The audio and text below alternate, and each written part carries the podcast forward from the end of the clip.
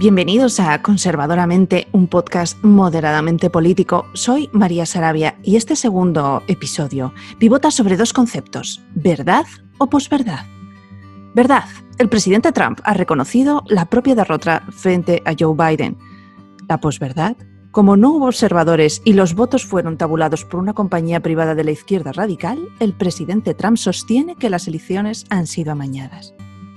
La verdad es que reconocer la propia derrota y conceder al triunfador de las elecciones su legítimo papel institucional ha sido la norma democrática clave en los Estados Unidos y hoy observamos con preocupación cómo la posverdad está comenzando a resquebrajar nuestros cimientos. De construir muros a demoler pilares de la democracia podría ser el epitafio de la administración Trump, que si todo continúa como hasta ahora, parece que tocará su fin el próximo 20 de enero. Y es que hablar de la etapa de Donald Trump es hablar de verdad y posverdad, de desinformación y de fake news.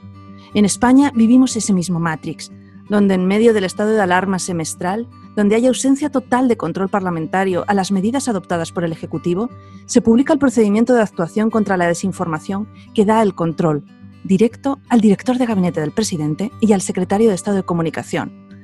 El control de la verdad y la posverdad. Por primera vez en nuestra historia democrática, el arte y la parte son la misma cosa y nos dejan estupefactos, una vez más, a una realidad que reescribe cada mañana cuando sale el sol. Empezamos.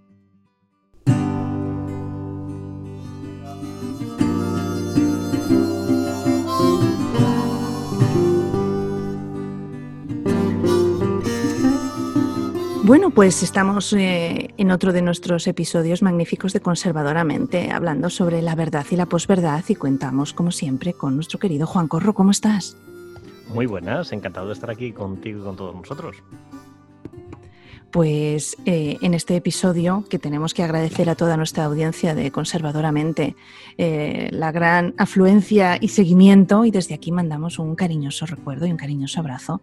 Esta semana continuamos con eh, el análisis de las elecciones y, por, y de paso saltamos a nuestro país para hacer un enlace directo entre la verdad y la posverdad. Abelardo Betancourt, ¿cómo te encuentras? ¿Qué nos cuentas? Pues muy bien, seguimos, seguimos pudiendo salir a la calle, así que con poco nos conformamos para encontrarnos bien. Totalmente. No sabemos si de la que salimos eh, podremos comprar un periódico de verdad o escuchar una tele de la posverdad, pero en el camino, ¿no? Mientras, sí, lo que hay que estar es vigilante a la hora, por el toque de queda, que lo hemos asumido ya como si fuera, como si fuera normal. Pero aparte de estar mirando el reloj, podemos salir. Totalmente. Eh, querido Gonzalo de Mendoza, ¿cómo estás? Muy bien, ¿cómo estáis vosotros? Encantado de estar aquí. Nosotros estamos todavía confinados, ¿sí? Eh, confinados, no como en primavera, porque ya aquí hay muy poca luz y mucha lluvia, pero bueno, lo llevamos con dignidad. ¿eh?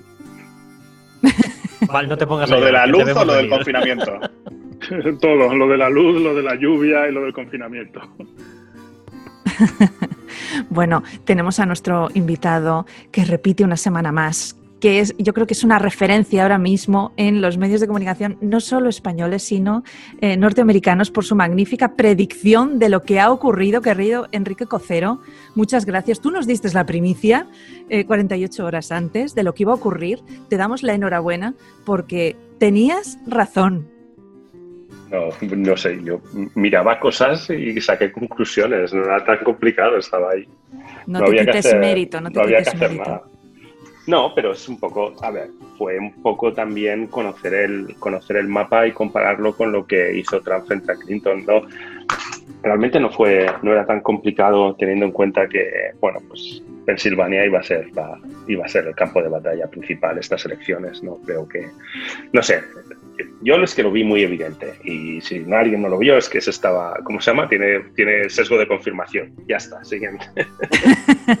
Entonces la mayoría tienen sesgo de confirmación. La mayoría tiene sesgo de confirmación. Que se lean a Kahneman un poquito y ya todo solucionado. bueno, voy a haceros tres preguntas a cada uno, ¿os parece? Para, para animar un poco nuestro debate y concretar. Eh, la primera pregunta es, mm, ¿qué sentimos después de haber acertado el análisis en nuestro podcast? Comenzamos, Juan, dinos.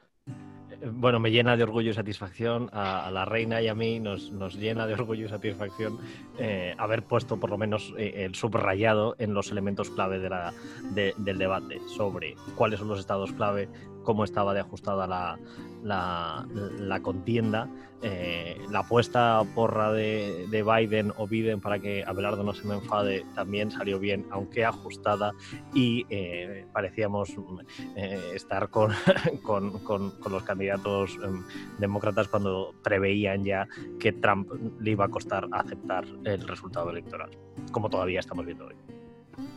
Abelardo.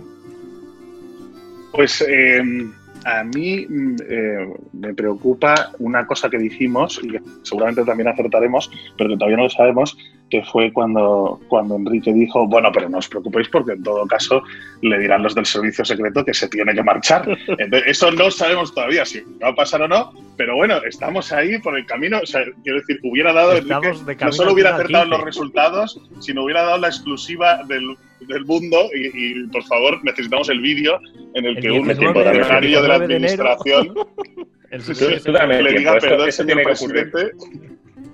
Dame tiempo. Esto tiene que ocurrir el 20 de enero. El, 20 de enero el servicio secreto le dirá, señor presidente, eh, ahora sigue siendo usted señor presidente porque además no pierden el título, más señores presidentes todo el resto de sus días, pero hay que dar paso a la siguiente administración. Sí, aquí tiene usted su avión y ya le lleva a Mar a Lago, ¿no? a Mar-a-Lago o Nueva York o donde él decida. Gonzalo, ¿qué te parece a ti? Pues mira, a mí me pareció que hicimos un, podcast la semana pasada muy razonable. Yo eh, quiero continuar en esa línea. Quizás sea un poco la voz discordante de todo lo que está pasando. No creo que vayan, como dije la semana pasada, los servicios secretos a decirle vaya usted. Yo creo que él reconocerá el resultado cuando los electores elijan al presidente, que va a ser en diciembre, y bueno, y ahora están en la batalla del relato y creo que les ha pasado un poco, o les va a pasar a los demócratas un poco lo que le pasó a él cuando ganó, ¿no? que a los ojos de los que perdieron la presidencia es ilegítima y ahora la, la victoria de Biden que todavía tiene un poco de recorrido, digamos, en el proceso constitucional, a los ojos de una gran mayoría de republicanos, pues es ilegítima porque hay acusaciones de fraude, yo creo que un poco infundadas, pero bueno, están en, están en el relato, que es lo que, lo que está matando al final la democracia, el relato. Esto de la posverdad, ¿no? que yo creo que al fin, a lo largo del capítulo trataremos de darle una definición un poco más acertada. Enrique, mm, ilumínanos, ¿pero de verdad ha ganado Joe Biden? Mm, los números dicen que ha ganado Joe Biden. Ahora mismo, a ver, la cuestión es bastante clara. Incluso, eh, aunque queramos pelearnos por saber qué es lo que va a ocurrir y porque, a fin de cuentas, yo reconozco el morbo de que esto llegue al Tribunal Supremo, etcétera, etcétera. Y sí que es verdad que están abiertos muchísimos, muchísimos casos en muchísimos casos en todo el, en varios estados del país. Esos casos los va a recoger eh, las cortes estatales porque no son casos federales. Eh, si acaso puede haber alguna, eh, después de alguna sentencia de la Corte Estatal, puede haber alguna violación, eso ya sería posiblemente un delito federal y fuera alguna de las Cortes Federales que se sitúan dentro del mismo Estado. Y en cualquiera de los dos casos, si algo quiere seguir siendo apelado, tendría que llegar a, sería por cualquiera de las dos vías, llegaría al Tribunal Supremo. Pero ahora mismo, reconozcámoslo, es que eh, Biden tiene 290 290 colegios electorales ganados ahora mismo, sí, y está pendiente Georgia. Incluso, incluso perdiendo Pensilvania, todavía Biden tendría 270. Si esto se queda como está, supongamos que Georgia lo gana Trump y supongamos todavía que el que se reclama Pensilvania todavía Biden tendría 270, 270 colegios electorales a su favor. Es decir, habría ganado las elecciones.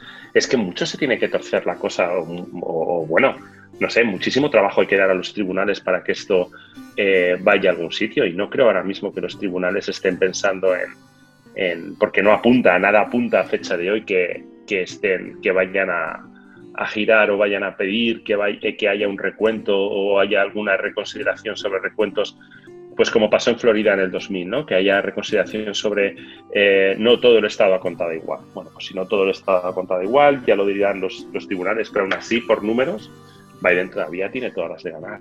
es que Trump debería, debería, como dices tú, ganar Georgia, mm, ganar Pensilvania eh, en, los, en, las apelaciones y todavía remar algo más. O sea que. Y algún estado más, ese. ¿Qué probabilidad le das tú a eso, Enrique? Que eres más de probabilidad que de porras.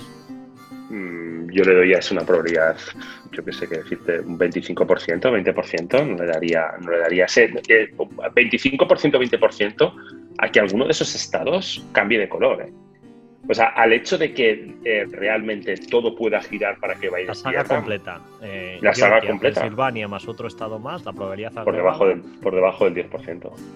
Por debajo del 10%. y gracias. Y gracias. No, el 20% del 20% del 20% sale mucho menos, porque es un 4, eh, es un 0,8% según tu propia mm. definición. No, no, por eso digo que por debajo de un 10% y gracias al sentido de...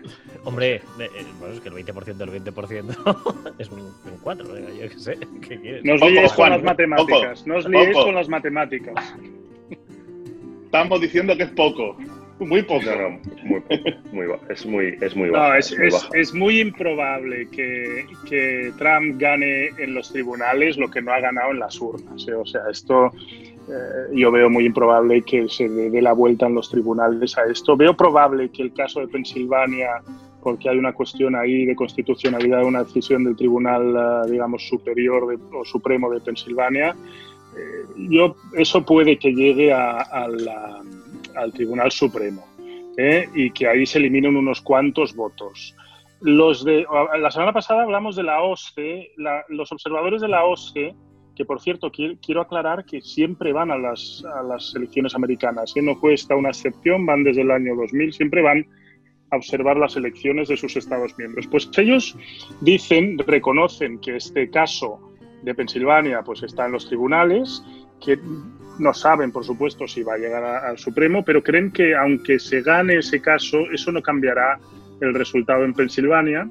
Y luego el, trampismo y el, equipo de campaña está intentando coser un relato eh, sobre el resto de estados, eh, con el tema de las máquinas estas de la empresa venezolana, con la interrupción del voto, con en fin, los votos aceptados por correos eh, eh, con el sistema este de mailing, que es que a ti te envían directamente a una dirección la papeleta y la papeleta aterriza en, la, en el polling station, o sea, en la, mesa electoral y tal. Eh, yo creo que no, hombre, veremos y oiremos que ha habido instancias de fraude, en todas las elecciones del mundo hay instancias de fraude, pero yo no creo que vaya a haber un fraude sistémico que haga cambiar el resultado de las elecciones. Pero bueno, están en ese relato y creo sinceramente que, vaya al su, que fuese al Supremo el caso de Pensilvania eh, sería bueno, porque ayudaría un poco a rebajar la tensión y aclarar algunos puntos de las elecciones, que son unos puntos que han generado mucha confusión para la integridad y, que son problemáticos, a mi entender, para la integridad a futuro. Digo, ya no digo que vaya a cambiar, pero a futuro para la integridad del sistema electoral. Si queréis, luego hablamos de ellos, pero, pero vamos, yo creo que. Sí, yo creo que la Corte Suprema, como dice Gonzalo, es el única, la única instancia que los republicanos eh, serán capaces de aceptar, eh, porque ya hace poco han nombrado a la última jueza del Tribunal Supremo y considerarán que Trump, habiendo nombrado a tres de los integrantes de la Corte Suprema, eh, la Corte Suprema por lo menos dirá verdad. A mí, a mí, me parece, a mí me parece un poco vergonzoso que llegue otra vez a la, al, Tribunal Supremo una selección. Yo no creo que haga ningún bien. No creo que no, veo ningún punto favorable en que vuelva a ser. Que los republicanos no duden de ello. Me, da igual, o sea, por los motivos que sean, por los motivos que sean. Y, vuelvo otra vez a, a, mi, a, mi, a uno de mis dos jueces favoritos del Tribunal Supremo, que es Escalia, que cuando con el tema del año 2000 dijo, o sea, eso no tenía que haber llegado a nosotros. Y llegó a nosotros porque Al Gore quiso que llegase a nosotros. Y la decisión fue un 7 a 2. Quiero decir, no, eso no tenía que habernos llegado nunca. Y, cuando dice, y cuando él decía que no tenía que habernos llegado nunca, es porque él consideraba, primero, que eso, que una elección llegase al Tribunal Supremo es un engorro siempre, siempre es, es, haber perdido cualquier tipo de, convicción y haber perdido cualquier tipo de confianza en el propio proceso electoral. Es que si, si antes hablábamos de, eh, si antes, antes de empezar el programa hablábamos de que eh, una encuesta nunca debería decidir una elección, eh, un tribunal no debería decidir una elección jamás. O sea, es, algo que, sobrepasa sobrepasa cualquier barrera de confianza desde mi punto de vista.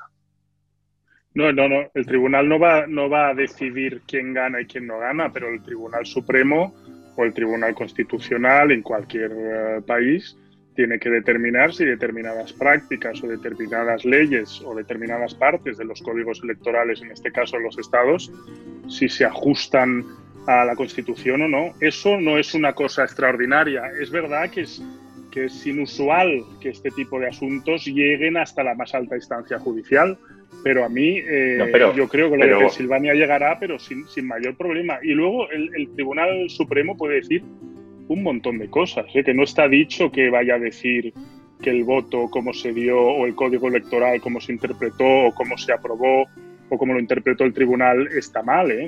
eso no está dicho, porque puede decidir no meterse ¿eh? y hacer recomendaciones a futuro, que eso también es una práctica jurídica.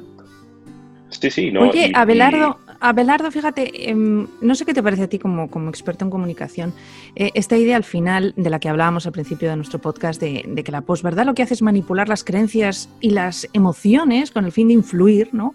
cómo se está produciendo esta transformación en los Estados Unidos, que, todo el mundo ahora mismo está viendo una posibilidad de amaño y una circunstancia en la que ha habido una mano oculta hasta tal punto que hasta las personas que jamás habían pensado que esto podría ocurrir en, los Estados Unidos de América, ahora mismo lo están pensando, ¿no? El poder este de la, de posverdad. Eh, ¿Cómo nos está dejando completamente desnudos a las democracias, Abelardo? Bueno, a ver, yo creo que la, comunicación siempre ha servido para eso. Es decir, la comunicación, la política y cualquier otro tipo de comunicación ah, sirve para influir sobre lo que piensen, sobre lo que sienten y sobre lo que hacen las personas. Y de hecho, bueno, pues ahí está el marketing para que compres algo, para que te guste algo, para, que, para añadirle unos atributos a un tipo de producto y lo mismo es hacer política. Aquí lo que cambia, o lo que está cambiando y lo que nos rompe todo el tablero de juego es que cambian los medios. Es decir, antes eh, existían unos medios de comunicación que más o menos pertenecían al establishment o más o menos se comportaban con unas lógicas que, que todos comprendíamos que ejercían una, un control de lo que se publicaba, porque se suponía que, tenían que tener unas, una, unas gestos de veracidad, que había que comprobar las fuentes, y lo que está pasando ahora es que con las redes sociales del nuevo mundo, pues el medio ha cambiado. Es decir, la información llega directa, sin esos controles, sin esos, sin esos, eh, sin esos contrapesos que ejercían los medios de comunicación. Antes un medio de comunicación pues no publicaba cualquier cosa. Siempre ha existido a lo mejor eh, rumores, siempre han existido, siempre se ha, ha, ha habido fans de teoría un poco rocambolescas sobre lo que pasa.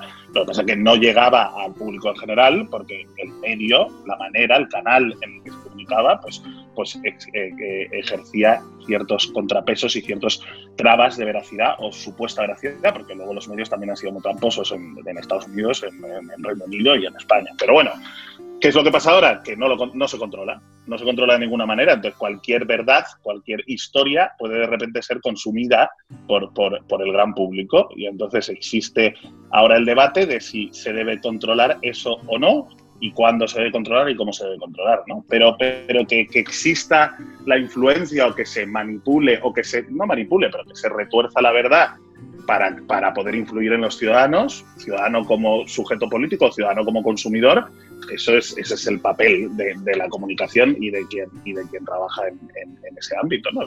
Eso, eso, en eso consiste. Ahora, ahora bien, ¿qué, ¿qué, hacemos con los medios? ¿Cómo, ¿Cómo controlamos ahora unos medios que van directamente desde los ciudadanos a los ciudadanos y pueden convertir cualquier teoría en una teoría mayoritaria y en una teoría que consuma el gran público?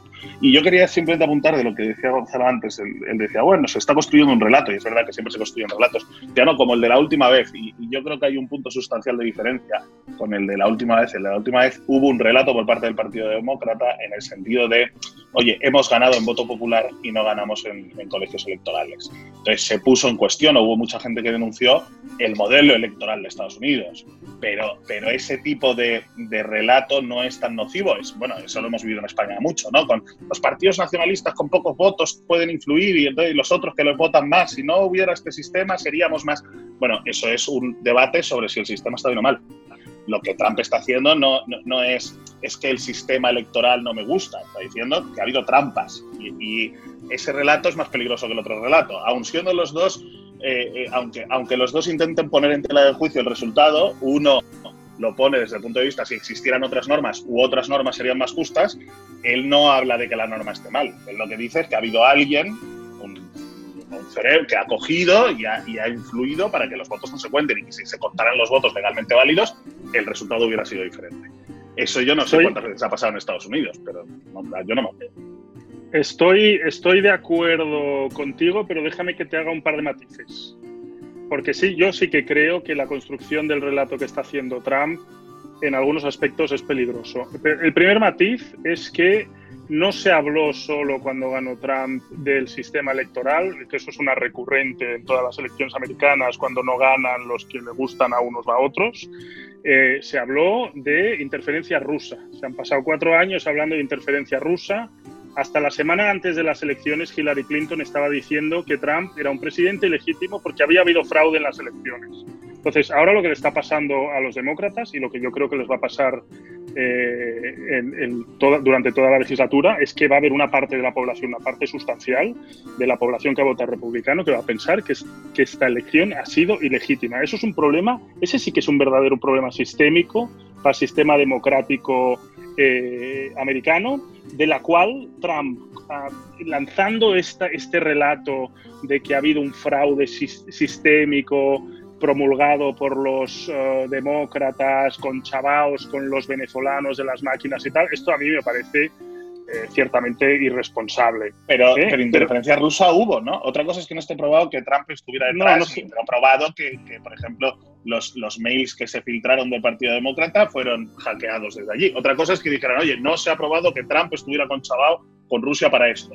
Pero que Rusia influyó en el proceso electoral, eso lo ha dicho el Departamento de Seguridad Nacional, lo ha dicho la CIA, lo ha dicho Hay un informe conjunto de, de, las, pero que no hay, conjunto de agencias de seguridad e inteligencia, hay un que, son informes que cuesta mucho ser publicados porque requiere la aquiescencia y el, acuerdo de las principales eh, entidades, el FBI, la CIA, la NSA y, hasta las seis eh, organizaciones que lo conforman, en donde decía claramente que había injerencia rusa en el proceso. Eh, ¿Cuál es la relevancia o cuánto mueve el resultado esa injerencia? O si esa injerencia estaba concertado o no con el presidente Trump, eso puede estar sujeto a discusión. Que hubo eh, injerencia rusa eh, es clarísimo, porque además está dentro de las doctrinas eh, de desestabilización rusas. Otra cosa es que sí, pero otra cosa, hay que acotar. Exacto. Otra, exacto. Otra cosa es el impacto de eso, o sea, la, la, injerencia en el voto y cómo cambia eso el voto. O sea, y esto en la presidencia de Trump se han pasado cuatro años diciendo, pues eso, que era legítimo, y a, y a Biden le va a pasar lo mismo. Eh, hay puntos eh, discutibles en el nuevo sistema. Estados Unidos se ha ido a una elección mm, eh, de un montón de gente en medio de una pandemia. Tenían que establecer en los estados medidas para pues, garantizar la salud de las personas, de los trabajadores y tal. Y entonces, en esa confusión, yo no digo que las medidas no sean oportunas, pero en esa confusión se crea confusión y algunos aprovechan esa confusión para montar su relato.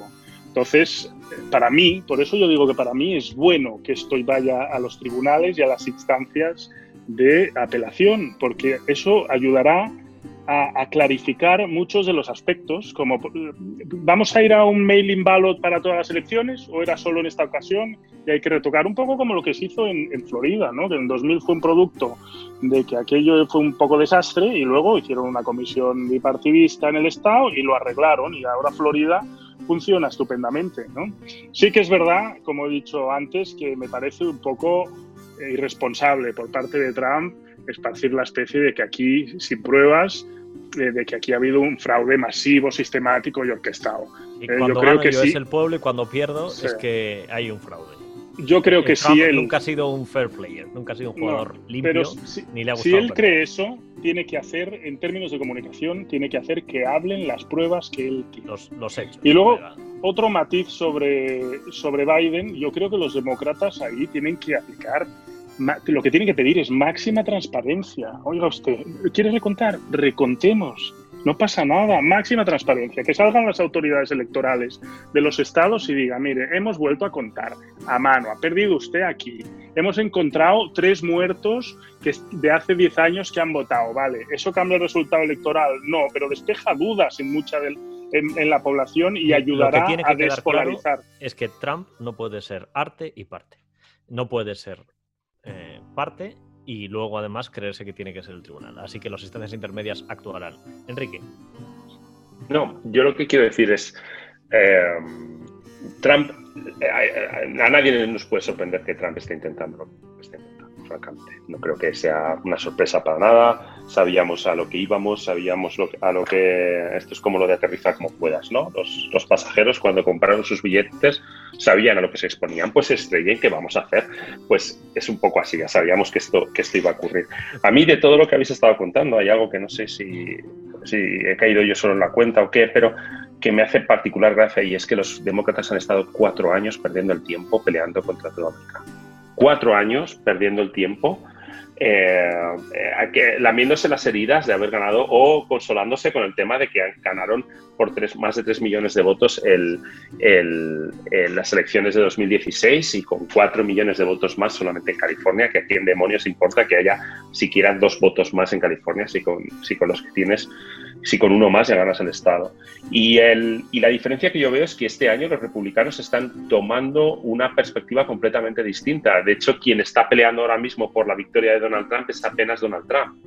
El, el, el Partido Republicano está ya mirando diciendo, a ver, que dentro de, dos años todavía no hemos ganado el Congreso, tenemos el Senado sobre la cuerda completamente, dentro de dos años volvemos a tener elecciones eh, y dentro de, vamos a tener los midterms y dentro de cuatro vamos a tener tal y tenemos que prepararnos, vamos a tener otras presidenciales y tenemos que prepararnos para, para ver quién va a ser el candidato que va a ir fuerte a quitarle la, la presidencia a Biden, a Kamala Harris y a, y a todo el que se, se ponga por delante. Y eh, empezando por Mitch McConnell, el Partido Republicano ya está enfocado en, otra cosa de que, bueno, Trump ha perdido siguiente. No voy a pasarme cuatro años lamiéndome las heridas como se os han pasado los, los demócratas y peleándose entre ellos para ver quién es más de izquierdas, más centrado, más socialista.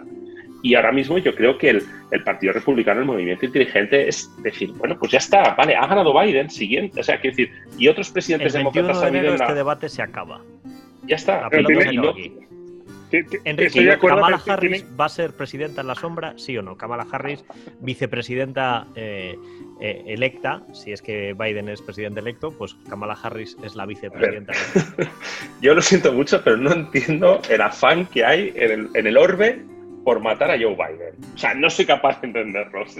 Lo, primero que me encuentro en, en, las noticias aquí en España y en, y en, muchas de las noticias en Estados Unidos con respecto al tema es, Kamala Harris puede ser la primera presidenta de los Estados Unidos. A ver, Kamala Harris perdió las, o sea, se retiró de las, de las primarias antes de que llegase el caucus de Iowa, es decir, antes de que llegase la primera votación de primarias. El Partido, el partido Demócrata y los, y, los que, eh, y los que han financiado las campañas y los que han, han perseguido eh, han perseguido la nominación de un candidato, etcétera, etcétera, no querían a Kamala Harris muchísimo tiempo antes de ni siquiera ninguna urna demostrase que no, las, no, se, la, no se la quería. Querido, Enrique, tengo que, tengo que recordarnos a todos que en España ha pasado algo muy similar. Jamás nunca se pensó que Pedro Sánchez, actual presidente, iba a llegar a la Moncloa. Ni su propio partido, ni sus propios compañeros que le sacaron en volandas de Ferraz. Y ahora fíjate dónde está. A lo mejor aquí en España estamos viendo a Kamala como la nueva Pedro Sánchez. No, porque Pedro Sánchez ganó dos primarias, le ganó una a Madina y a no me acuerdo cómo se llamaba este hombre, que de barba, que no me Sí, no me acuerdo, y le ganó otra Susana Díaz. Pero Kamala Harris ha llegado, o sea, Kamala Harris es ahora mismo eh, la, vicepresidenta electa porque a Joe Biden no le quedaba otra opción. Siempre, caerá mejor o peor esta, esta afirmación, pero era Kamala Harris o Kamala Harris. Lo único que se hizo con Kamala Harris fue ponerle a seis consultores a investigar su vida, hacerle 200.000 preguntas y saber si podía haber, tener alguna eh, ramificación o algún contacto con algo o haber hecho algo en su vida que no fuera, eh, que no fuera honesto. Porque era Kamala Harris o Kamala Harris. Necesitaba una mujer y además necesitaba un componente racial. Ya está, no iba a ser Elizabeth Warren, no iba a ser Barry incluso Barry siendo gay no iba a ser eh, Bernie Sanders, no, no, iba a ser Kamala Harris, punto. Entonces, ahora mismo, quien ha ganado la presidencia y quien está en el, en el, en el, en el front del ticket era, es Joe Biden. Joe Biden tendrá cuatro años, ocho, no lo sabemos. Puede ser que asistamos a un, acontecimiento eh, excepcional, como puede ser ver a dos presidentes un solo término.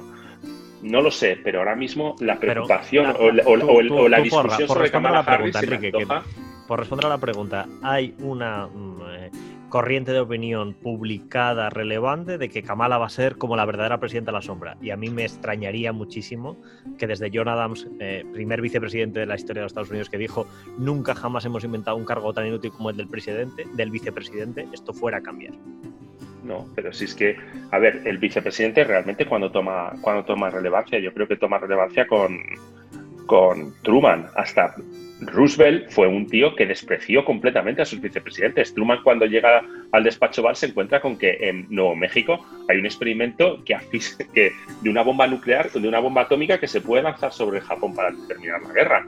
Ahora es cuando más o menos, yo creo que además por, por cuestiones mediáticas y por aliviar el peso del presidente y por poder sacar del, del, al presidente del foco es cuando realmente, eh, es decir, por presión mediática, ha tomado relevancia el, el, papel de vicepresidente de los Estados Unidos, pero realmente quien firma, quien tiene el, poder de veto, quien, todo, quien tiene toda la atribución en el despacho Van y todo el poder del Ejecutivo es el, es el presidente. Que tenga, la eh, que tenga la oreja, el oído de, de Joe Biden y que tenga mayor o menor influencia, bueno, tampoco no será extraño que entre, entre gabinetes y entre personajes haya habido más enfrentamientos que aquí más de gabinetes no sabemos ninguno nada aquí de gabinetes. En este podcast no hay nadie que sepa nada de gabinetes. Ah, bueno ya todos habéis estado en gabinetes. Bueno todos la vicepresidencia de Estados Unidos es ornamental chicos. Eso pienso yo eso decía yo nada o sea, hasta ahí eso va a tener el poder el presidente y su gabinete y luego pues las luchas típicas de a ver quién desplaza a quién y ella intentará meterse. Luego yo lo que tengo dudas es si, si fallece, Dios no lo quiera, Biden, o queda incapacitado por circunstancias de la vida, si tiene que ser el vicepresidente, que tampoco lo tengo tan claro yo. ¿eh? O sea que. no, no, si ya no va vicepresidente ya, que tenga que, ser, ¿eh? No, no, lo de que tenga que ser el vicepresidente el que sustituya al presidente de Estados Unidos. Sí, sí, no sé yo, ¿eh? Yo creo que eso está en la Constitución. eso es de lo poco que le manda. Es, es una enmienda, es una enmienda de la, de hecho, para, es una enmienda a la Constitución y es una, es una enmienda a la Constitución, es una enmienda que es la vigésimo quinta y que se establece porque eh, cuando... Por lo de Roosevelt. bueno, está primero que está en la Constitución y luego en la vigésimo quinta se establece el orden de sucesión. Porque cuando eh, asesinan a, Kennedy, cuando asesinan a Kennedy, de repente a alguien se le ocurre a preguntar, bueno, ¿y si, y, si, y, si, y si Johnson hubiera estado también en ese coche? Que es que esto ocurrió en Dallas pues eh, vamos a intentar arreglar esto y vamos a pasar una enmienda y es la vigésimo quinta. Sí, sí, pero vamos, la, el, pues, orden, el orden está pues establecido. y, y, si se muere el vicepresidente, va el presidente del Congreso. Y esto es, la línea está establecida, pero, pero milimétricamente. Pues, pues no descartéis a Kamala, ¿eh? Queridos, eh, yo creo que podemos sacar dos lecciones interesantes de nuestra charla de hoy, en nuestro episodio. Yo creo que la primera es que en España tenemos que tener fe, porque el cambio es posible y el cambio llega. y la segunda gran importante eh, conclusión es que no hay vicepresidencia menor. Nuestro vicepresidente Iglesias es un ejemplo inescrutable de esa gran verdad. ¿Qué os parece? Con esto vamos a saltar a la verdad y la posverdad en España, que nos tiene locos esto del comité de la verdad, la posverdad o, o la recreación de la verdad. Abelardo, ¿qué te parece a ti? ¿Cómo empezamos a entender en España la gravedad de lo que está ocurriendo y lo que ha pasado en estas últimas semanas con respecto a esta especie de comité? Bueno, a ver, yo creo que aquí eh, habría que diferenciar eh, dos planos. ¿no? Uno es el hecho de que potencias extranjeras puedan utilizar eh, los nuevos medios de, comunicación, las redes sociales, para desestabilizar, para influir en el debate político, para, para, bueno, para conseguir propósitos mediante acciones que no son las propias de, que existían entre estados, que podía ser o la diplomacia o la guerra y que eso tiene que tener algún tipo de, de, respuesta. Yo no, no, me atrevo a decir control, pero que sí que tiene que tener algún tipo de estudio y respuesta. Es decir, no, no, puede ser que las democracias, por ser sitios donde se pretenda, donde, donde se le da derecho a las personas para opinar y expresarse libremente, eso signifique que sea una vulnerabilidad para que, para que sistemas y, países autocráticos y dictatoriales puedan influir en, en, nosotros y en nuestras sociedades. Y eso es un punto de debate, pero, pero de ahí pasar a que porque existe esa amenaza entonces, el Poder Ejecutivo tiene herramientas para controlar lo que se dice y lo que no se dice y establecer lo que es verdad, lo que no es verdad. Me preocupa mucho porque todas las constituciones y todas nuestras normas han ido en intentar frenar que el Poder Ejecutivo pueda ni siquiera opinar sobre lo que es verdad, lo que no es verdad, ni siquiera pueda eso, depende solo de los tribunales y solo sujeto a unas leyes y con unos derechos de las personas que, ejercen su opinión. Y si hay una opinión que, vaya en contra de alguna opinión que vaya en contra de algún otro derecho, pues hace una ponderación de derechos, como es el del honor o el de la intimidad, y se dice, lo que usted ha dicho no lo puede decir porque lo dice este juez y además tiene derecho a apelar y a, defender el, el, derecho a la libre expresión. Pero, pero no podemos obviar también que que sistemas como el ruso o como el chino estén intentando influir, como lo han hecho aquí en España, por ejemplo, en Cataluña, que también hay un informe de, de, nuestras instituciones donde se dijo que los rusos influyeron para desestabilizar eh, en las redes sociales el, el sistema español. Decir, oiga, pero esto no existe. Bueno, Esa existe, era la de los 10.000 de, de Puigdemont. Bueno, eso ya suena más a risa. Mandaron 10.000 bots y él se pensó que iban a ser como. como que 10.000 soldados. Pero, pero claro, y entonces el problema viene en quién lo controla, porque cuando uno empieza, o sea, yo creo que el debate real es decir, todos estamos de acuerdo que, que tenemos que defendernos de alguna manera de esta, de esta presión y, de, y de, este, de este asunto, pero luego dice, bueno, ¿quién lo controla? Y entonces todas las soluciones son malas, porque dices, no, lo va a controlar el gobierno. Y, cuidado, porque claro, con gobiernos como los nuestros, por ejemplo, como el nuestro, que le gusta meterse un poquito más allá de lo que le, de lo que le corresponde, pues nadie se siente cómodo. Y dices, no, pues que lo controlen los canales de información, es decir, las redes sociales donde se distribuye el mensaje. Pero, pero va a haber un señor en palo alto que va a decidir qué se puede decir y qué no se puede decir y lo va a borrar bajo su criterio o no. De repente, imaginaos que Google desindexa algo, eso deja de existir en la realidad. Google va a poder decir, oiga, esto ya no aparece más en, ningún sitio y entonces ya se, acabó porque lo ha dicho alguien en Google o, o alguien en Facebook. Eso, eso también es muy preocupante. Entonces, tenemos un debate que yo creo que es el que no está por resolver, que es cómo nos defendemos de esto y quién es la autoridad competente para controlarlo. ¿no? Y ahí está el debate, si no queremos entrar en, cosas más... Sin ninguna eh, duda, Abelardo. Es más, yo creo que, fijaros, relacionando un poco la idea de Trump, que es que la propia eh, máxima institución de Estados Unidos era capaz de verter eh, informaciones generando distorsión en el sistema, como en el caso de elecciones amañadas o ha habido problemas, es decir, todo esto que está él vertiendo, es, es que es, una, es un contranatura. Porque, claro, si la propia institución, que es a la que se, a la que, a la que se mira el ciudadano cuando tiene dudas de lo que está leyendo, de lo que está escuchando, de los mensajes que recibe a su alrededor, si la institución no es la, la depositaria de la verdad y no de la posverdad, entonces tenemos un problema. Porque aquí Pero las instituciones siempre han intentado dar su punto de vista. O sea, quiero decir, el que está fallando es el papel que yo creo que está fallando es el de los medios de comunicación. Es decir, antes los gobiernos intentaban decir una cosa, lo que fuera, su mensaje, intentaban influir de su manera, eh, el resto de actores, de stakeholders, de, pues, lo que sé, pues, una asociación, una ONG o, un partido político intentaban influir otro, y entonces existían unas instituciones intermedias que eran los medios de comunicación que tenían a gente que se suponía que seguía un código ontológico, que decía, bueno, yo tengo que buscar la verdad, no puedo publicar cosas que no sean ciertas, investigo, necesito más de tres fuentes que corroboren una noticia antes de publicarla. Y entonces eso era lo que llegaba a los ciudadanos que con una mirada crítica podían conformarse una idea de lo que era verdad o lo que no era verdad. El problema es que ahora esa institución intermedia ha sido barrida del mapa por las redes sociales y porque ellos mismos han dejado de ejercer ese papel. Es decir, porque da igual que un periódico publique una mentira o no publique una mentira, nadie lo castiga. O sea, antiguamente si tú publicabas una noticia y esa noticia no era verdad, el editor de ese periódico quedaba en cuestión, el periodista era despedido y el día de publicar una noticia no es verdad y mañana pues otra cosa. Entonces, el, debate debe de estar más en aquellos que tenían la responsabilidad de ejercer ese papel, que son los medios de comunicación. Ese es el debate que, realmente importa. Oiga, no están haciendo bien su papel, no se les está tomando en serio y por lo tanto una persona cree igual lo que dice en Twitter cualquier loco con un medio medio manipulado que lo que dice el, el New York Post y, le da la misma veracidad. Entonces, el problema es...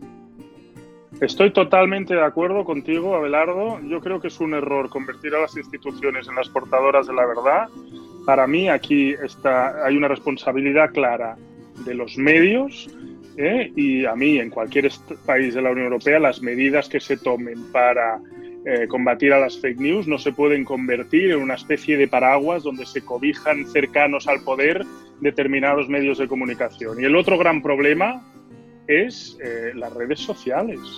Es decir, que son, que son un nuevo mundo donde no tenemos claro eh, eh, bajo qué criterios se cancelan cuentas, se suprimen noticias, porque es que no hay criterios fijos. ¿eh? A ti te dicen que te han suspendido la cuenta en base al contrato que firmaste electrónicamente, pero no sabes ni en base a qué artículo de ese contrato ni nada. Solo Twitter te dice, no, borra, el, borra tu tweet y ya lo ya, ya te volvemos a activar, pero no sabes ni quién te ha denunciado, ni cuándo te han denunciado, ni si es un ataque sistemático, que también hay gente que se dedica a denunciar cuentas. Y la última, eh, digamos, vuelta de tuerca es que no podemos convertir el fake news en lo que nos dicen los políticos. O sea, los políticos dicen su verdad, su interpretación de la realidad, que uno puede estar de acuerdo o o no de acuerdo, que puede ser verdad o puede ser mentira, pero lo que no se puede dedicar una red social es a censurar a lo que te diga un político si está dentro de los límites del Código Penal, digamos. O sea, estamos descubriendo un mundo nuevo de interferencia en la política que viene de palo alto, ¿eh? en el fondo no viene de, de unos bots rusos, no, no, o sea, yo, yo, por supuesto que ha habido interferencia rusa en Estados Unidos, está probado que luego en Cataluña, pero no convirtamos a los bots rusos en el problema de fake news ¿eh? y en el problema de las democracias, ¿eh? porque hay otros problemas que, que, nosotros debemos atajar. ¿Y qué es eso? Lo que ha dicho Abelardo. Medios de comunicación y la neutralidad de los algoritmos, porque tenemos lo que hemos luchado por una neutralidad en Europa de la red y ahora por la vía de los algoritmos ya nada es neutral. Entonces, eso es una cuestión que hay que resolver. Y además, paradójicamente, paradójicamente, Google se come cualquier otra cosa que hubiese en su momento, como pudiera ser Yahoo o Altavista, porque su algoritmo era puro, era, canónico, era de coger y decir, aquí no me, no me, no me afecta que, que, me estén pagando por salir en lo alto de las búsquedas, a mí no me afecta tal, todo lo que está ocurriendo en la red, yo lo, yo lo, yo lo impacto como tal y ahora mismo estamos asistiendo a un momento en el cual ya no te puedes a veces ni fiar de, ni fiar de lo que te vaya de lo que te vaya a sacar Google. Pero yo aquí también creo que olvidamos una cuestión y yo estoy completamente de acuerdo con el tema de que es absurdo que una maquinaria descomunal de comunicación como pueda ser el gobierno de un país sea quien controle la comunicación. O sea, es, eh, bueno, pues tiene, tiene, distintos, tiene distintos apelativos y ninguno, ninguno de ellos es amable. Pero es que también a mí me preocupa ver cómo mm, estamos, eh, como población, estamos abundando en en la acriticidad más absoluta. Em, yo estoy escuchando en, programas de radio eh, tertulianos y personas que lo único que hacen es eh, que han sido invitados para dar su opinión y lo único que hacen como muchísimo es contar lo que han visto, en el sentido de que no, no, generan, no generan ni siquiera su propia opinión. Y luego, encima, el, el público está muy hecho, la mayor parte, o hay una gran parte del público que está muy hecho a escuchar lo que quiere oír, simplemente atender lo que está queriendo escuchar y esto no es extraño, esto no tiene nada que ver con la posverdad. O sea, quiero decir, cuando en los años 70 se compraba el país o la ABC era porque el país o la ABC te decía las noticias tal y como tú las querías, las querías leer, pero a fin de cuentas estamos aquí aplicando o intentando dar soluciones para una población que quiere, quiere creer lo que está escuchando. O sea, todos hemos asistido a que te manden en WhatsApp barbaridades que le estás, te tienes que decirle a un familiar cercano, esto no es verdad. Pero están dispuestos, pero dispuestísimos a creérselo. Y al fin de cuentas, esa acriticidad o esa falta de, sí, esa falta de crítica, esa falta de, cuestionamiento, no tiene nada que ver ni con los medios, ni con las plataformas, ni con las redes sociales. Y ahí es donde estamos hablando. pero es que la realmente estamos hablando de tutelar, estamos hablando de tutelar, tutelar al público, no estamos hablando de otra cosa o sea, estoy de acuerdo contigo, Enrique, que siempre ha existido en el ser humano la tendencia natural a, querer confirmar sus propias opiniones. Es decir, eso no es nuevo. Si uno escucha un mensaje que coincide con lo que uno piensa, tiende a difundirlo y a creérselo y tiende a obviar los mensajes que, no coinciden con lo que uno piensa. Pero claro, el problema, o sea, cuando este problema se ha vuelto muy grave, cuando existen las redes sociales. ¿Por qué? Porque antes, antes aunque es verdad que tú tenías diferentes opciones en la ABC del país en los años 70, los medios sí ejercían una propia censura para, para, no publicar barbaridades por mucho que fueran en la línea de lo que ellos pensaban. O sea, ningún medio decía ha habido fraude en las elecciones, aunque las elecciones la hubiera ganado otro partido. No, no sé. Tenían unos límites, ejercían unos límites de decir, oiga, el ABC no le ha gustado que Felipe González gane las elecciones, pero las elecciones las ha ganado Felipe González. Y el, titular era las elecciones las gana el PSOE.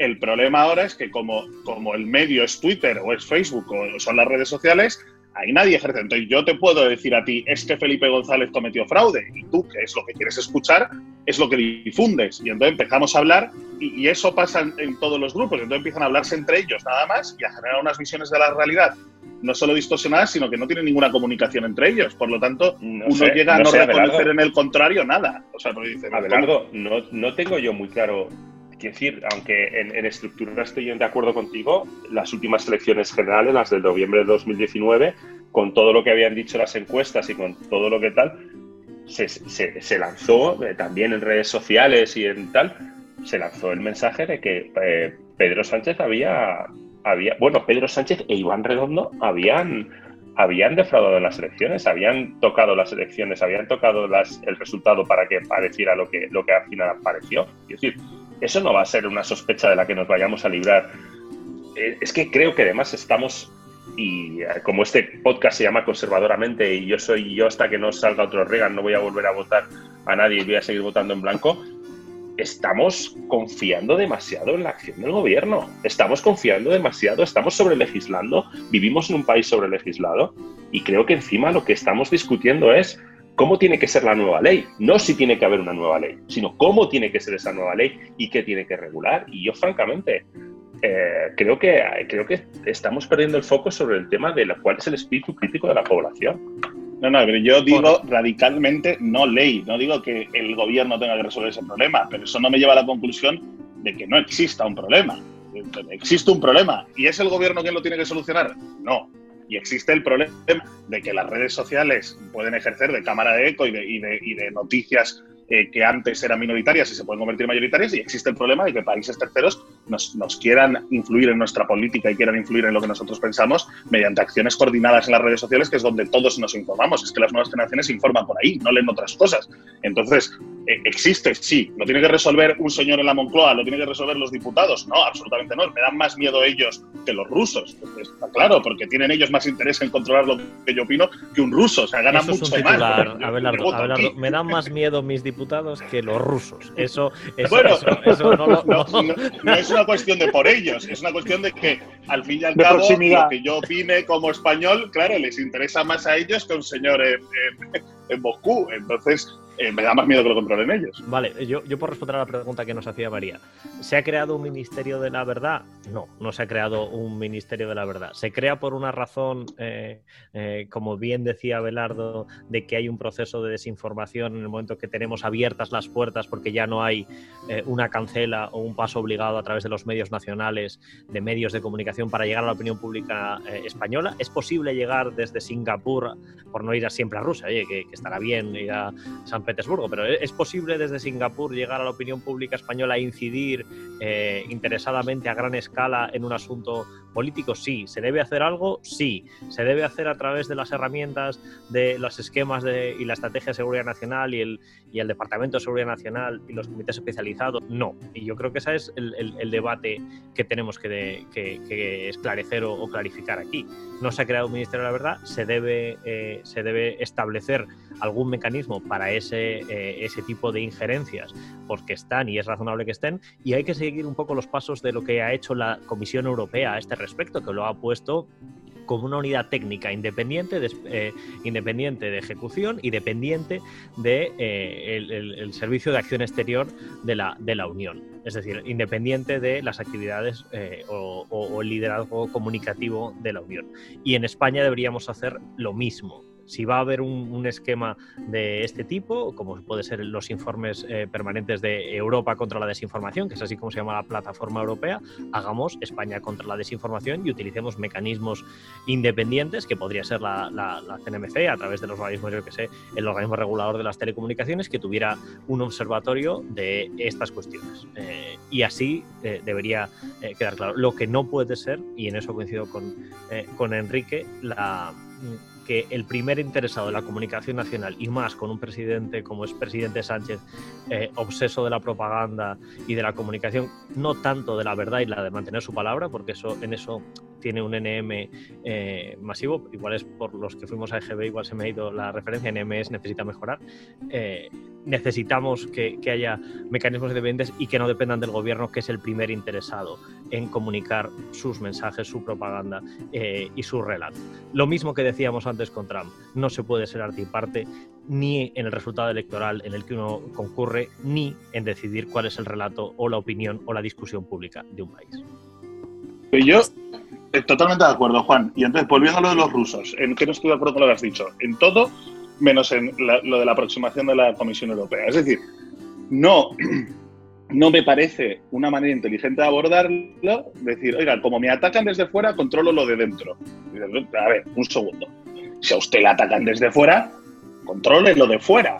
No, no, porque claro, como esto es una agresión que no sé muy bien cómo decir que me han agredido, no me quiero meter en problemas. Si uno ve la actividad de la comisión, ve eh, las publicaciones que se hacen en medios españoles. Y aunque sea una injerencia extranjera, si el, el de Singapur, como el, el, príncipe heredero nigeriano, que quiere que heredes eh, su eh, maravillosa herencia que tiene secuestrada en ese, en ese spam de Timo, pues te lo hace en castellano, no te lo va a hacer en su. No, claro, pero, pero, pero vaya usted al origen del problema. Es decir, ¿por qué, o sea, ¿por qué Rusia o por qué Singapur no se atreve a imponer o a, influir eh, mediante la fuerza en la Unión Europea, eh, mediante la fuerza física? No se atreve porque tú tienes otros tanques y otros misiles que dices, oiga, como usted me tiró un misil, yo le tiro otro.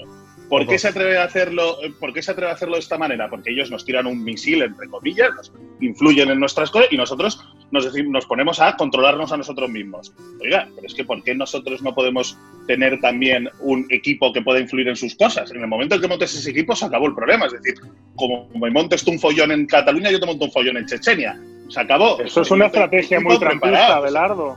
No, bueno, es la estrategia típica de los ejércitos, ¿no? Que los tienes para no utilizarlos. Vale, para decir, oiga, si se mete conmigo, me meto con usted. Entonces no nos metemos nadie con nadie y así vivimos tranquilos. Pues hay, hay pues, dos pues ejércitos. El ejército de el intermediario nacional natural, que son los, el, cuarto poder existe, eh, porque es una herramienta esencial para la gestión de la opinión pública y del debate público, que son los medios de comunicación, que la, la irrupción de las plataformas y de Facebook y de las redes sociales impacta decisivamente y, eso no, los, no lo puede ocultar nadie. La propia eh, comunicación de 2018 de la Comisión decía que las nuevas tecnologías y las redes sociales pueden utilizarse para difundir desinformación a gran escala con una velocidad y una precisión de selección de los destinatarios sin precedentes, de, modo que permiten crear esferas de información personalizadas y se convierten en poderosas cámaras de resonancia para las campañas de desinformación. ¿Cuál es nuestro antídoto defensivo ante esa actividad? Los periodistas necesitamos medios de comunicación, que también decía la Comisión Europea eh, que entre 2010 y 2014 los medios de comunicación europeos habían perdido 10.000 millones de euros de ingresos, porque esos medios y esos ingresos publicitarios se habían derivado en otras actividades. Tenemos unos medios de comunicación esqueléticos, con dificultades enormes y un medio de subsistencia por parte de los periodistas cada vez más difícil. De hecho, yo lancé hace unos pocos años una una propuesta para el debate de regular redes sociales que básicamente, por resumirlo fácil y, de forma simple, era si ustedes tienen, están generando unas externalidades eh, que generan mucho más ruido al sistema, aunque trae muchos beneficios, paguen ustedes las externalidades, como cuando el que contamina en un proceso industrial tiene que pagar eh, mm, por esa, por ese, yo qué sé, por el CO2 que emite. Y necesitamos que las redes de las redes sociales financien lo que hace falta del cuarto poder, que son periodistas y herramientas para controlar eh, por parte de independientes, no de gobiernos, esa, esa actividad. Eso son los tanques defensivos para resolver el problema hacia, hacia adentro. y hacia afuera, lo de crear un ejército exterior y que el primer ejército de la Unión Europea fuera de eh, eh, ciberdesestabilizadores tiene su puntín, ¿eh? Abelardo tiene su puntín. Hombre, quiero decir, yo no veo otra manera de convencer a estos señores de que dejen de, de porque les sale gratis. Pues es decir, invierto poco dinero, influyo con mis intereses, nadie me puede culpar de ello y, y encima puedo Y decir que nunca he sido, o sea, es como sale totalmente gratis. Claro, y entonces dices, bueno, pues yo también tengo un- mi propia manera de defenderme, que es simplemente enseñarte que te puedo atacar. Pero es que esto ya estaba resuelto, o sea, quiero decir, desde la época de los romanos está resuelto. La mejor manera de tener paz es poder decir, oiga, señores, que yo les puedo atacar a usted. Y entonces Si así se pone no tonto, le atizo. nadie. Claro, porque como si ellos no tuvieran problemas de opinión pública interna. O sea, quiere decir que tampoco habría que ser muy imaginativo para, para saber cómo montarle un follón a Putin o, o en China no tuvieran problemas de, de- de diferentes minorías y diferentes regiones donde uno pudiera montar un follón fácilmente y eh, metiendo bulos en las redes sociales. Entonces, pero ¿por Pero qué? volvemos al punto de la semana pasada que decía Gonzalo. ¿Está Europa dispuesta a ser mayor y a tomar conciencia de sus intereses y sus obligaciones como ser mayor y no como plañidera eh, buenista? ¿Seguiremos siendo el Flanders de la esfera internacional? Yo creo que Europa puede, Europa puede hacer, Europa no lo puede hacer todo, podrá hacer algo en concreto en las, en las redes sociales, en la regulación, por ejemplo, hará cosas positivas si es capaz de tener un sistema tributario de las plataformas digitales un poquito más justo, que las encuadre un poquito más. Y Yo que haga estoy ya- responsables y que las haga en responsables. sí, que- en sus asuntos. en sus- sí. Yo estoy con Abelardo en que los fake news, el problema es que hay una viralización hoy en día muy grande, pero yo creo, y en eso estoy con Enrique, creo que ha acertado en- y ha dado en la diana en el tema de eh, estamos estatalizando demasiado las cosas. ¿eh? Y aquí mucho del problema de las fake news es el poco espíritu crítico con que nuestros sistemas educativos están formando a nuestros jóvenes. ¿Eh? Y entonces, entre eso y luego que no se puede discrepar, entonces tienes, tienes, esa es la combinación peligrosa. Es decir, les la omnipresencia- les infantilizas y les, y les haces mono, monocordes, de donde solo escuchan una, una frecuencia. eh, eso es. Y al, que, y al que disiente, o sea, está mal visto. Se le cancela. disentir, Queda usted se cancelado. le cancela, queda usted fuera, de, fuera del sistema. Entonces estamos, Es pues estamos en una etapa de, de- de la democracia un poco, a mí me asusta un poco. ¿eh? Yo ahí me gustaría recomendar, eh, que no es la primera vez que lo hago en este, en este, en este espacio, eh, el último libro de Jonathan Haidt, donde habla del concepto de la antifragilidad. La única manera de sobrevivir a eh, los sistemas, eh, de reforzar nuestro sistema inmunitario es exponiéndonos a la enfermedad, no aislándonos en burbujas. Eh, la única manera de ponerte fuerte y cachas es levantar pesos que antes no podías levantar o poco a poco levantar cada vez pesas más grandes. Necesitamos ese contraste, necesitamos eh, no aislar a nuestros, a, a nuestros ciudadanos y hacerles a adultos donde tengan que escuchar lo que no les guste escuchar y obligarles a pensar y obligarnos todos a pensar eh, en aquello que nos molesta y entender por qué nos molesta y cuál es el punto tolerable y cuál es el punto donde queremos eh, realmente dar la, la- la- la batalla. Y ahí el- el- la, la parte individual y de responsabilidad tiene que estar encima de la mesa porque una sociedad eh, democrática no puede ser una sociedad infantilizada o idiotizada. Coincidiendo con, todos los comentarios que hacíais, cada una de vuestras posturas, me gustaría que volviéramos al inicio cuando os planteaba eh, la cuestión en España y la constitución de este comité, que no era tanto el, el- que ellos fueran parte, que coincidimos todos que es algo completamente indignante y que no tiene ningún sentido y que nos acerca probablemente a constituciones gubernamentales de países más o menos cercanos que no, no- a los que no nos queremos parecer. Pero yo os planteaba el hecho de que, haciendo el símil con Estados Unidos, el encontrarnos con un presidente que es el, es el principal eh, motor de lanzamiento de noticias que son eh, eh, inexistentes, que hace, es decir, fabrica fake news. ¿Qué pasa cuando estamos ante gobiernos que son fabricantes de fake news de alguna manera? donde esa posverdad, esa distorsión de la realidad hace que el ciudadano cuando quiere consultar la realidad tal y como es, se vaya a las instituciones del gobierno y se dé cuenta de que lo que, nos- lo que está leyendo, lo que le están diciendo en la televisión, lo que está escuchando en las ruedas de prensa, es una verdad distorsionada. Y eso, fijaros, yo creo que es más motivo para preocuparnos aún que el hecho de algo tan, tan vergonzoso como el que el arte y la parte estén conjuntos, ¿no? Porque eso es evidente, eso nos salta a todos y yo creo que así ha saltado en boomerang eh, todos los medios de comunicación, eh, tanto españoles como europeos, eh, alucinados de lo que estaba ocurriendo aquí en España. y no tanto el hecho de que ahora las instituciones gubernamentales pueden ser y en algunos casos lo hemos visto, eh, los principales motores de fake news. Yo creo que eso nos, nos debe preocupar como ciudadanos, tenemos que esperar a, un cambio electoral, tenemos que estar muy pendientes de esto y trasladar esta idea también a los ciudadanos para, para, que, para que despierten el espíritu crítico, porque cuando confías en las instituciones como el último eslabón de la verdad, y eso no sucede, eh, nos, nos acercamos a un abismo democrático que yo creo que no estamos preparados. Pero es que, María, em, vuelvo al punto de antes, es que yo, por lo menos desde mi punto de vista, siempre he creído, vamos, lo de, lo de Sánchez es un escándalo, efectivamente, eh, quiero decir, es, es, como demasiado evidente, pero siempre he creído que son los gobiernos, o sea, yo nunca creo que hay que, que hay que establecer un sistema por el cual creamos que el gobierno va a ser la última instancia de verdad. Al revés, lo que hay que hacer es establecer un sistema para protegernos de la verdad del gobierno siempre, se llame Sánchez o se llame como se llame el que esté en el gobierno, porque va a ser el que va a intentar siempre contaminarnos en, su, eh, a su favor. Eh, eh, es verdad que, luego tienes gobiernos más respetuosos o, un poco más respetuosos con lo que es la verdad y gobiernos como este que, ya no es que, que ser respetuosos, es, un escándalo. Es, un escándalo. Yo, yo, yo lo de Sánchez no es que sea está a favor de la verdad o, a favor de la posverdad, es que le da igual.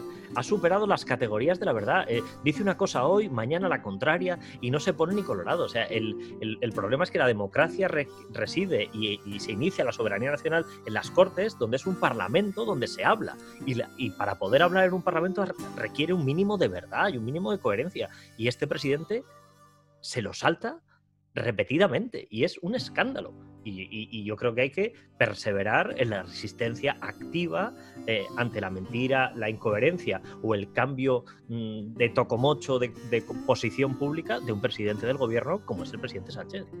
Ya, pero ahora, ahora nos enfrentamos a un, a un, a un doble, a un doble movimiento. ¿Qué duda cabe que para la prensa y para los medios de comunicación, cualquiera que esté en el gobierno va a ser mucho más atractivo que cualquiera que no lo esté. Igual que siempre hemos hablado. En la ruina el gobierno ha tenido que hacer una línea especial de subvenciones para los medios de comunicación porque están en la ruina. Lo que decía, el dato que decíamos antes que, que publicara la Comisión Europea, en cuatro años, de, 2010 a 2014, 10.000 millones de, menos de ingresos. Cuando los medios de comunicación tenían medios económicos suficientes, no dependían tanto del gobierno. Y ese es uno de los principales problemas del caso.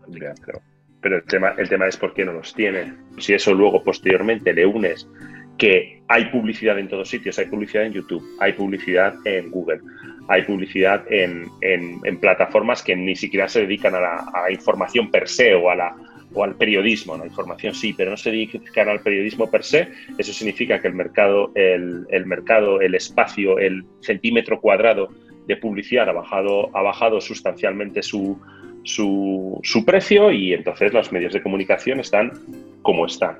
Pero volviendo a lo que quería decir antes, el, evidentemente, y esto es el efecto, el efecto gobierno que tira mucho en, las elecciones y tira mucho de cara al, seguimiento que puedan tener los medios, los medios de comunicación. Pero es que si a eso le unes, por ejemplo, en España ahora mismo, que el gobierno tiene toda la atención per se, por defecto, más que realmente el resto de partidos no están gestionando, a no ser que digas una barbaridad enorme enorme, como el diputado, el otro día el diputado de Bildu en el, en el, en el Parlamento Vasco que dijo poco menos que iban, que lo que ellos habían logrado era ir a Madrid a, a destruir el sistema, a destruir el modelo. A no ser que digas una barbaridad enorme, por ejemplo, lo que está haciendo Ciudadanos ahora mismo de seguir seguir intentando bascular entre eh, apoyo a la izquierda, apoyo a la derecha, es un mensaje que ya, ya no llega. O sea, no hay renovación del mensaje por sí mismo. A no ser que digas una verdad y, o dices una, una verdad, o, perdón, o dices una barbaridad, o por el otro lado te estás como adocenando, tirando a modelos que ya sabes que no funcionan, a no tener alternativas, a no tener ideas nuevas, a tal. Entonces, ¿quién, quién va a sobrevivir ahí? Ahí solamente sobrevive el gobierno, porque siempre tiene algo que anunciar, porque además tiene la sartén por el mango, porque mañana te dice que va a sacar un proyecto de ley o te va a aprobar un real decreto y está todo el mundo mirando para allá y el resto es reacción. Y la reacción ya no importa tanto, ya no impacta tanto, ya no, ya no mueve tanta prensa, con lo cual, es decir, es como estás, estás añadiendo, estás dejando caer la bola de nieve por la ladera y se va haciendo más grande, más grande, más grande, más Señores, grande. Hasta vete tú a saber quién lo para. Uno, uno de los ejemplos claramente en los que eh, el gobierno y la institución eh, no, está, no está dando un dato relevante es cuando todavía no sabemos cuántas personas han fallecido en España fruto del COVID-19.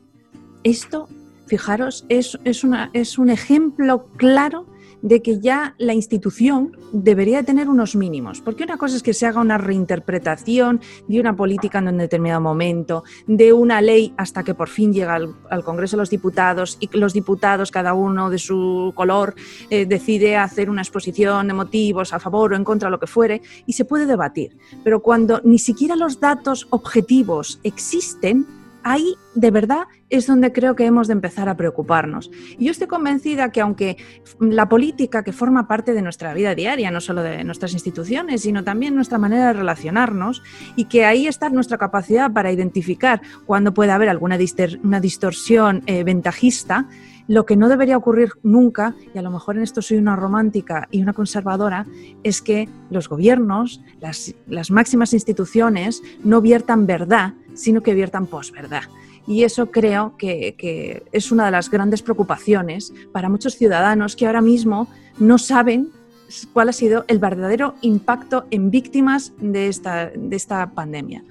Yo creo que lo sabemos por la prensa, ¿no? Es verdad eso. La prensa es la que nos ha, nos ha dado los números desde, vamos, desde la prensa de derechas hasta la prensa de izquierdas. ¿eh? Todos recordamos las, las portadas. Yo, yo, a modo de conclusión, por mi parte, reivindicar la, eh, el derecho de los políticos a contar su verdad.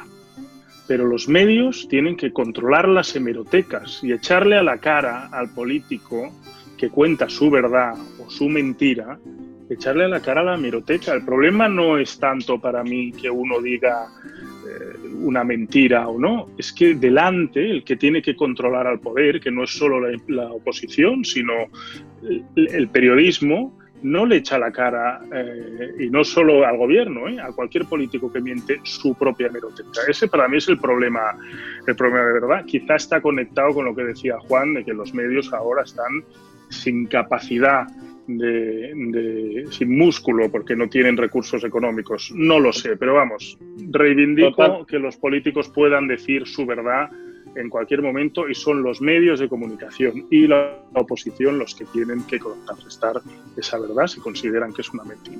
Hacemos una ronda de cierre, ¿os parece? Abelardo, cerramos. Totalmente de acuerdo con lo que decía Gonzalo, que venía de lo que decía Juan, es decir, que la quiebra está en los medios de comunicación que no controlan, que eran los, los que tenían el papel en la democracia de controlar un poco mediante contrastar fuentes, eh, eh, mediante la veracidad de lo que publicaban, eh, vertir opiniones, verter opiniones a la, a, la, a la opinión pública que fueran más o menos ciertas. Y entonces el problema, como decía Juan, está en que no tienen dinero y ahora vamos a tirar un poco más del hilo. ¿Y por qué no tienen dinero? Pues no tienen dinero precisamente por lo que nos ha traído este debate, porque existen maneras de consumir información, como son las redes sociales, mucho más baratas, que además son mucho más satisfactorias para el usuario, porque confirman lo que ellos ya piensan. Entonces, la gente se informa por Twitter, que es mucho más fácil poner un tweet que hacer una investigación sobre cualquier tema y poner un, periodista veterano a investigar sobre el tema, viajar, a contrastar datos, lo que le costaría el dinero que cuesta hacer eso. Imaginaos que otra persona, con el simple hecho de que tiene una sospecha de algo, pone un tweet o descontextualiza cualquier tipo de fotografía y yo, como consumidor, prefiero consumir ese tweet porque me reafirman lo que yo pienso y no consumir el reportaje que me da en el medio.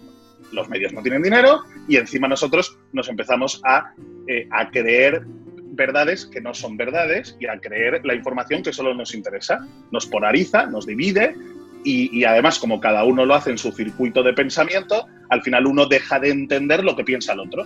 Por lo tanto, se divide la sociedad en dos. Porque yo no puedo entender si con lo que yo leo, que es lo que me informan las redes sociales, esta persona está, está, está en contra. Si es obvio, lo veo todos los días que lo que yo siento es verdad, ¿cómo puede estar esta persona en contra? Y a la otra persona le pasa exactamente lo mismo. Y entonces genera una polarización que destroza el sistema democrático. Y a todo ese cóctel añadimos que hay países que, como no tienen esa, ese ecosistema de opinión, pues añaden más, más a fuego, decir, ah, he visto cómo es vuestro sistema, pues yo encima pongo recursos para que eso funcione más, más nítidamente, como puede ser Rusia, y encima destrozo vuestros sistemas por dentro, porque por fuera y a través de los medios normales de influencia, como puede ser la diplomacia o el ejército, pues no puede. Y en ese es el problema en el que estamos, donde creo que todos estamos de acuerdo que la única solución es que no lo puede controlar el gobierno. No sabemos cuál es otra solución, pero que no es el gobierno el responsable de resolverlo. Seremos nosotros, en eso, convertir ciudadanos o, lo que sea. Enrique, una idea de cierre. Pues eh, a mí me hace gracia que todo esto que hemos estado hablando sobre el tema de la posverdad, no sé si eh, entiendo que si os habéis dado cuenta que Twitter recientemente, cada vez que vas a hacer un retweet de alguna noticia que ellos pueden considerar sensible, lo primero que te dicen es, te sale un aviso y te dice, léela antes. Y eh, supongo que como, como se dice, que mucha gente como como pollo sin cabeza dice, ¿qué me voy a leer? Si con el titular me vale, y ese es el tema, que es que nos estamos muchas veces informando ya solo por el titular, aunque el titular sea equívoco. Pero sí quiero añadir, sí quiero eh, diverger un poco, porque así me invitáis para el próximo, para el próximo podcast con, con Abelardo, que yo no creo que haya nada que alimente, yo no creo que haya nada que alimente la polarización. Yo creo que que, eh, que, la polarización, eh, que no hay polarización sin ánimo de ser polarizado. Es decir, y, es, y vuelvo otra vez a lo que decía antes del sesgo de confirmación, al final, si tú quieres escuchar lo que a ti te va a, a, poner y a lo que te va a encender, lo vas a escuchar y lo vas a quedar ciegas. Es decir, el problema no está, yo no veo tanto el problema en que hay algo que nos polarice, sino que veo más el problema en que tenemos ese ánimo de ser polarizados. Bueno, me toca a mí, yo creo, como pensamiento último, eh, sobre este debate yo creo que hay que intentar huir de las soluciones estatalistas en general, y yo lo he dicho muchas veces en este podcast, yo soy un firme convencido de que lo que hay que hacer es despolitizar la sociedad. Es decir, los hilos que conectan el poder con los medios, con las ONGs, con la sociedad civil organizada, hay que cortarlos y hay que dejar a la gente que tenga sus espacios de intimidad, familiares, empresariales, y eso ayuda, contribuirá a, a despolarizar la sociedad y desenervar a la gente. ¿eh? Eh, esta es mi posición y continuaré diciéndolo en este podcast las veces que haga falta. Totalmente, Gonzalo. Juan, ¿una idea para cerrar? No podemos fragmentar el espacio público porque el ágora es la base de la democracia y para entendernos en ese ágora necesitamos un mínimo de verdad o un mínimo de sustrato factual o argumental común. Y, eso es lo que está en juego eh, eh, en esta situación. Si distorsionamos la verdad y aislamos por grupúsculos nuestra democracia, eh, las grietas de la pared ya han comenzado a iniciarse. Bueno, pues después de este debate tan interesante y acalorado, pasamos a nuestra siguiente sección, que es la contraportada. Contraportada.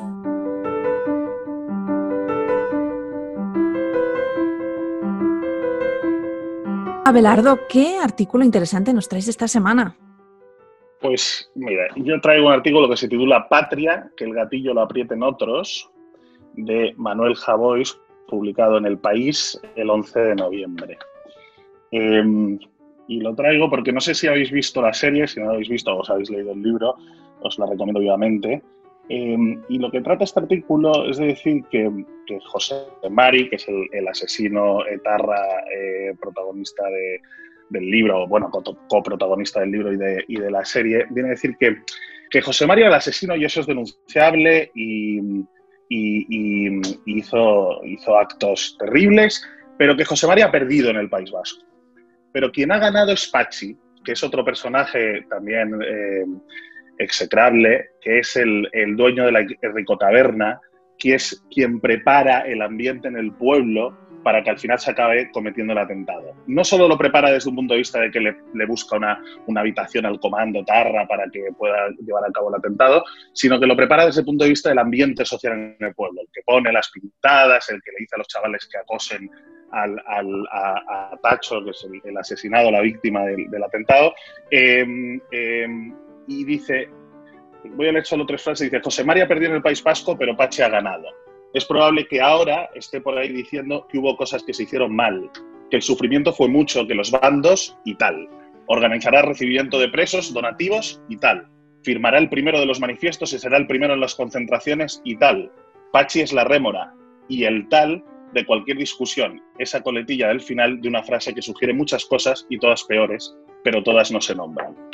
Es decir, cómo eh, el etarra, el, que apretó el gatillo, pues está en la cárcel, pudriéndose por lo que hizo y está bien que esté ahí, pero cómo todo lo que había alrededor eh, al final ha, logrado reconvertirse y además podemos decir que, puede estar más en un espacio político que en otro, que creo que es más de actualidad hoy en día que nunca. ¿Dónde están esos pachis, esos que, esos que promovieron que, todo esto pudiera pasar y, que al final llevar a una persona a pegarle un tiro en la nuca a otra? Eh, ¿Dónde están y cómo nuestro, nuestro querido gobierno ha decidido que eso a lo mejor es más fácil de olvidar y tenemos que pasar página a lo mejor un poco pronto, ¿no? Sobre todo porque no han pedido perdón. Eh, creo que Javois lo trata con mucho cuidado y que recomiendo mucho leer ese artículo. Sin duda, Belardo, yo creo que esta semana ha sido uno de los temas eh, de mayor actualidad que, trataremos más adelante en uno de nuestros episodios. Y que, que todavía pues, pues muchas familias, eh, no solo las que tienen entre sus miembros a víctimas directas, sino otras cientos de miles de familias en España, de norte a sur, de este a oeste, que, recuerdan perfectamente lo que significaba eh, la banda terrorista ETA y que ahora mismo tengamos al ministro Ábalos haciendo comentarios sobre que los que están ahora mismo no hubieran hecho posible la transición. ¿no? Yo creo que eso, esto es un ejemplo de posverdad que es completamente horrible y que tristemente o afortunadamente, cuando llegue el momento del cambio, eh, estas palabras volverán, querido Gonzalo, de la hemeroteca y volverán con un sopapo enorme a, a estos políticos de primera línea que están defendiendo algo que es completamente indefendible. Pues muchas gracias, Abelardo. Nos quedamos con, gracias a vosotros. con ese gran artículo. Patria, que el gatillo lo aprieten otros, de Manuel Javois.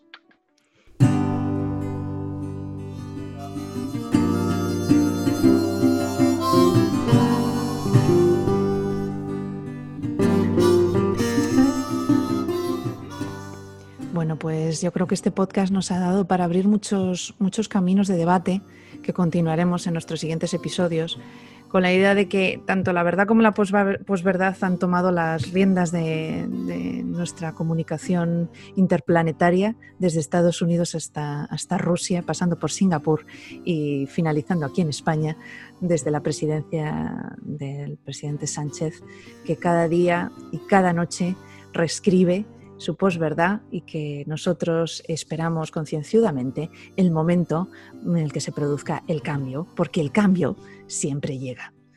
Y nos despedimos, queridos conservadores, hasta la semana que viene. Cuidaros mucho.